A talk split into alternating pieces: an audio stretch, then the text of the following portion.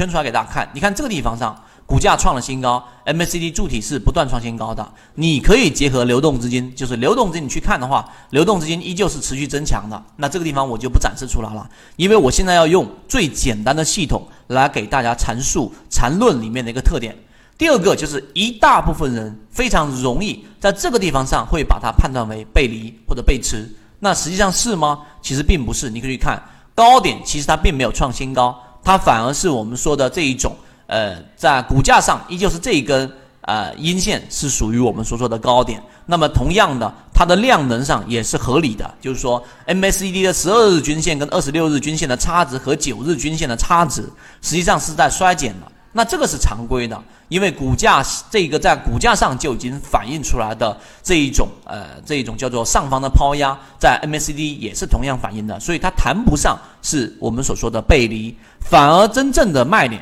也就是我们之前讲控盘的时候也告诉给大家过，真正的卖点是在这个地方上发出的，也就是说这个地方上它的整个我们说的这个量能衰竭的非常非常的明显。你相比于前面这个地方上涨也好，你相比于前面这个地方上涨的 MACD 的这个柱体的这个红色柱体的面积，都是出现了明显的衰竭，是出现了明显的衰竭。所以在这个位置上呢，大家一定要去注意真正的卖点，日线级别的卖点应该是在这个地方。所以你在日线级别上的操作啊啊，一定要是非常熟练。那么周线级别的背离是在哪里发生的呢？是在这个地方。大家注意看周线级别，这里面我。回头再详细去给大家去讲，这是周线级别的第一买点，再给大家去巩固这个知识，就是它在一个前面中枢出现一个快速的调整，快速的调整的时候，股价是在不断创新高、创新低的啊，创新低的周线级别，但是你发现明显的这一个是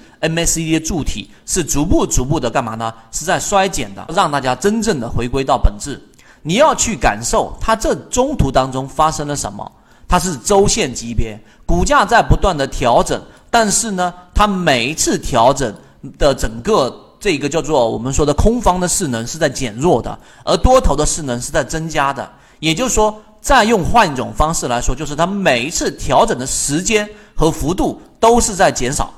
前面是这样的，然后是这样的，然后是这样的，然后是这样的。最后在 MACD 这一个角度上就能反映出来，所以这才是我们所说的周线级别的第一类买点。今天的分享就到这里，炒股要理性，吃鱼身中间部分，不要鱼头鱼尾都想吃。想要系统的学习，可以邀请加入到我们的实战圈子，添加个人号 B B T 七七九七七，实战圈子会分享早盘信息、标的的筛选方法讲解等等。